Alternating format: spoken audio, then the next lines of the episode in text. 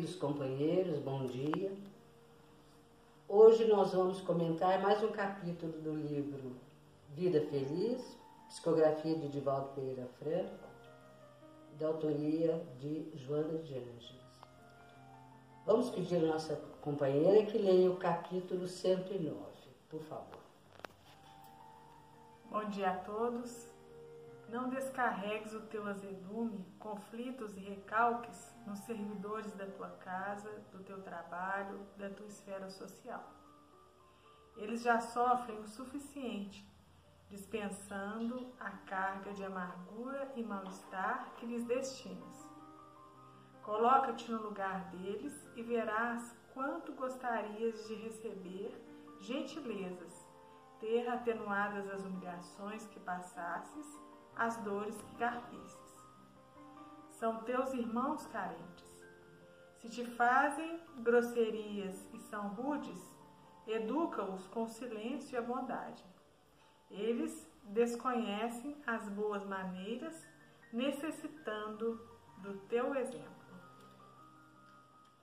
Nós já fizemos alguns estudos sobre família. E nós percebemos, pelas colocações né, de companheiros e companheiras, que muitos familiares são tidos à conta mesmo de servidores, de empregados dentro do lar. E uma companheira nos contou que quando ela era mocinha, ela assistiu a um velório e lá o, o viúvo estava muito triste, chorando muito a morte da, da companheira, mas ele ficava se lamentando, chorando e lamentando. Agora, quem vai fazer minha comidinha? Quem vai lavar minha roupa? Parece até que é uma piada, mas na realidade ela contou que ele falava assim. E aquele bolo tão gostoso, quem vai fazer mais? E ficava assim lamentando. E nós, quando estávamos lendo essa mensagem, estudando, lembramos dessa situação. E nós costumamos tratar mal, principalmente aquelas pessoas que se encontram mais próximas de nós, seja dentro de casa, seja no trabalho, é, às vezes amigos, a esposa, o esposo, os irmãos. E uma vez questionado por que, que a gente fazia isso, em um estudo, uma das pessoas que estava ali compartilhando o estudo disse assim, ah, mas em casa a gente tem mais liberdade e tal. Aí nós lembramos de outra fala do André Luiz, está no livro Sinal Verde. Se nós é, tratamos bem as pessoas que estão mais longe de nós, né? Com que imenso amor nós não devemos tratar aqueles que nos oferecem o coração. Não são palavras textuais, tá? O sentido é esse.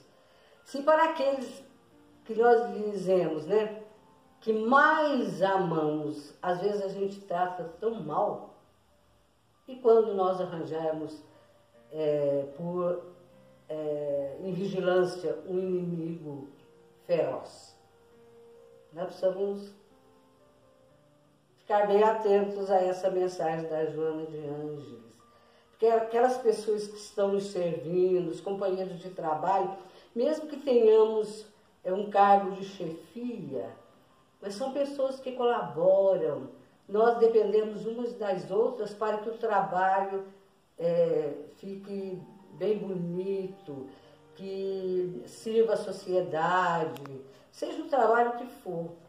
E se não conseguimos ter harmonia, o mínimo de trato, de gentileza, com aquelas pessoas que estão ali próximas, trabalhando conosco, olha, vai ser muito difícil esse amor à humanidade inteira despertar, e nós sabemos que a gentileza é também uma manifestação de amor. Se queremos exercitar é, a gentileza, a afabilidade, a doçura, como nos ensina o Evangelho, nós temos que começar esse exercício, né, esse hábito dá vontade de falar alguma coisa grosseira com quem está próximo de nós. Que paremos naquele momento, não soltemos a voz agressiva e reflitamos naquele momento. Aquele exercício, se você conseguir segurar aquele momento, praticando o silêncio e sentindo que tem que melhorar, olha, vai ser uma vitória importante.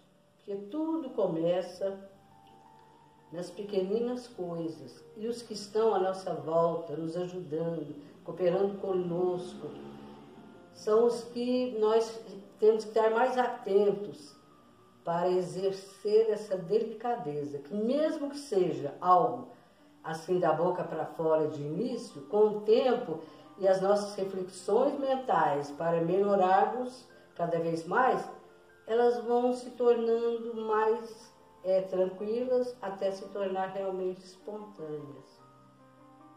Ninguém merece que nós é, é, façamos ela sofrer mais ainda, é, porque a vida já faz com que cada pessoa tenha aquele sofrimento das suas dificuldades íntimas e muitas vezes trazidas do passado.